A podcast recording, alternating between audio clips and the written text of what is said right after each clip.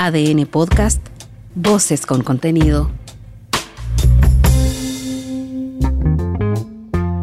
Hola, soy Mauricio Hoffman y este es Punto Aparte, un espacio de análisis sobre las noticias en las que vale la pena detenerse y dar una segunda mirada.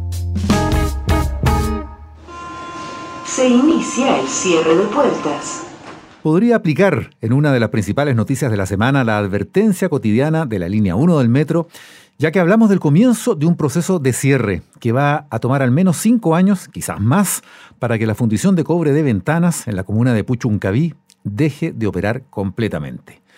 Los argumentos del directorio de Codelco y del gobierno no dejan lugar a mayores dudas. En un área tan saturada que nadie cuestiona, que está convertida en una zona de sacrificio, toda contribución a reducir emisiones contaminantes no puede ser sino bienvenida, y en este caso, emisiones del tóxico dióxido de azufre.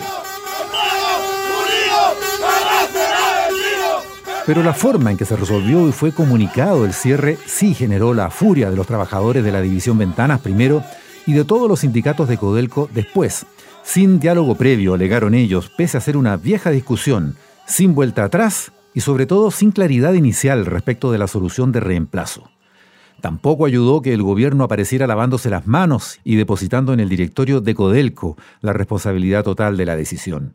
Ningún directorio se maneja solo. Todo directorio representa a los dueños de una sociedad. Y en este caso el dueño es uno solo, el Estado, que es gobernado por un solo presidente, que por lo demás es quien nombró a su ministra de Minería y al presidente de ese directorio. Menos puede ser una decisión exclusiva de un directorio si ella supone un necesario cambio legislativo, que tendrá que pasar por un proyecto del Ejecutivo. Entre paréntesis, ahí podríamos encontrar otra incógnita. ¿Pasará ese cambio de la ley en el Congreso? ¿Pasará tal cual? con otras condiciones? Estos fueron los motivos del paro que iniciaron más de 40.000 trabajadores de todas las divisiones de Codelco, aunque una vez más hayamos constatado que fue un paro hasta por ahí nomás, porque en operaciones de la envergadura de esta gigantesca empresa hay cosas que no pueden parar nunca. Al final, en un jueves de conversaciones cara a cara, las posiciones se acercaron, las principales reticencias se despejaron y como en tantas otras ocasiones, una nueva mesa de trabajo permitió bajar el paro. Los sindicatos de Codelco consiguieron esos compromisos sin extender así una paralización que amenazaba con volverse en su contra, porque las huelgas del cobre siempre hacen ruido para muchos otros trabajadores cuyos sueldos y beneficios están siempre por debajo de los que prevalecen en la gran minería, lo que se nota sobre todo cuando negocian colectivamente.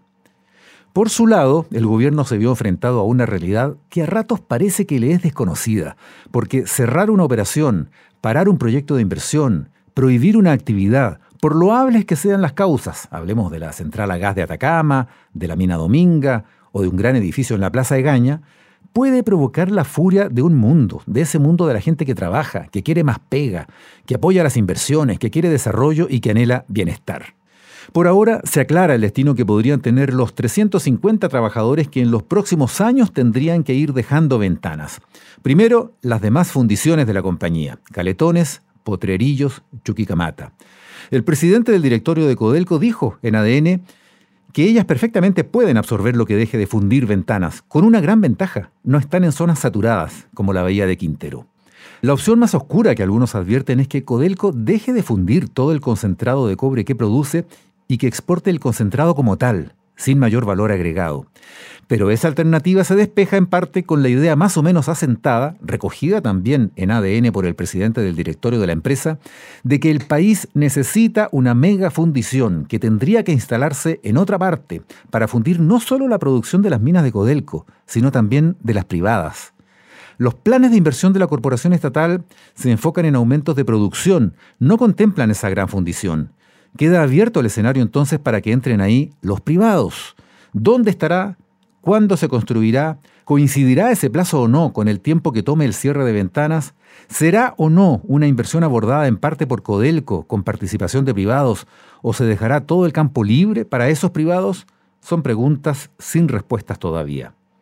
Las grandes inversiones se enfrentan horizontes inciertos en Chile, cuando está pendiente el veredicto ciudadano sobre la nueva constitución y también definir lo que ocurrirá con los impuestos, el agua, el royalty minero y las reglas del juego en general.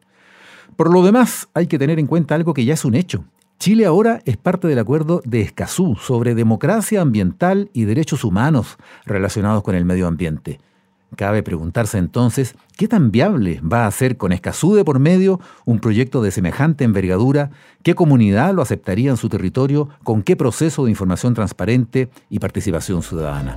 Metallerzeugung ist unser Kerngeschäft. Se puede. En Hamburgo, Alemania, funciona una mega fundición de cobre en plena ciudad que prácticamente no contamina y que como subproducto genera calor, que sirve para calentar agua que se distribuye por una red de tuberías en todo un radio urbano para calefaccionar las casas de una comunidad entera de miles de hogares. Se puede, pero se ve difícil. Esto fue Punto Aparte. Soy Mauricio Hoffman y te invito a escuchar este y los demás capítulos de este podcast en tu plataforma favorita y también en adn.cl, sección podcast.